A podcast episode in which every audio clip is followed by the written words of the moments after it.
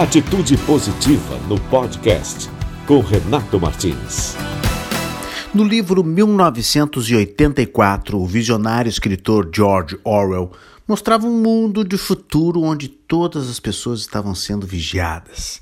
Nenhum ato, nenhuma ação escapava das câmeras que observavam em todos os lugares. Era o chamado Grande Irmão, mais conhecido como Big Brother. Alguns anos se passaram e essa teoria fantasiosa do autor começou a virar verdade, a começar pelas câmeras de segurança e chegando até as redes sociais. Atualmente a gente é analisado todo o tempo e é julgado pelos nossos amigos, alguns outros não tão amigos, no Facebook, no Twitter e em tantas outras redes sociais. Isso ganhou uma vitamina maior ainda com a facilidade de, de usar o celular com a câmera, né? Que de uma forma bem portátil grava qualquer coisa em qualquer lugar e com uma facilidade uma instantaneidade incríveis e depois sobe o arquivo para a internet rapidamente e muitas vezes virando o chamado viral. É por isso que tantos memes, tantas cenas engraçadas, flagrantes, crimes, algumas cenas chocantes e tantas outras coisas comuns e incomuns alimentam a pauta dos programas sensacionalistas da televisão brasileira. Hoje, cada usuário de smartphone é um repórter pelas ruas que ganha força que e apresenta à sociedade materiais para serem julgados. Essa engrenagem ela é cada vez mais comum e mais rápida.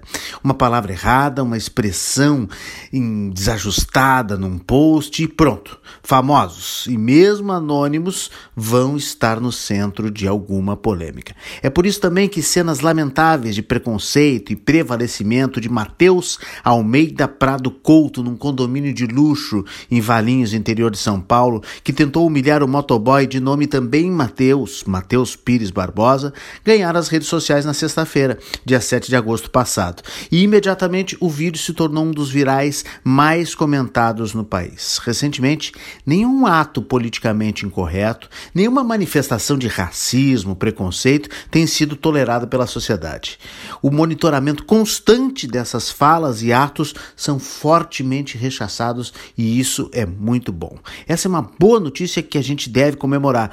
A exagerada fiscalização das pessoas em cima das pessoas ajuda a identificar excessos e esses são levados à justiça e punidos de acordo com a lei, embora, claro, a gente sabe que na maioria das vezes já recebe também o seu julgamento no campo digital e aí tem alguma possibilidade de injustiça. Mas se a gente analisar por outro ângulo, se o mundo controlado, criado pelo George Orwell, se transformasse numa rede a favor do bem, será que os bons exemplos captados pelas câmeras dos nossos smartphones e pudessem ser postados nas redes o mais rápido possível, se espalhassem pelo mundo com a mesma força que uma tragédia ou uma polêmica? Não é muito difícil de ver cenas de pessoas se ajudando, fazendo atos generosos, surpreendendo a sociedade com ações positivas, criativas que acabam caindo na rede. A gente sabe que não tem a mesma intensidade da chamada notícia ruim, mas quem sabe não é possível incentivar esses atos e intensificar as atitudes para que se tornem virais.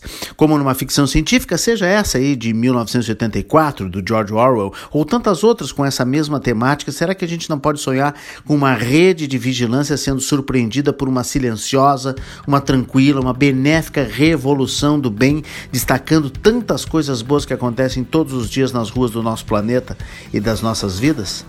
Pensem nisso. Eu acho que não estou tão louco assim, hein? Atitude positiva, porque tem muitas histórias boas para contar.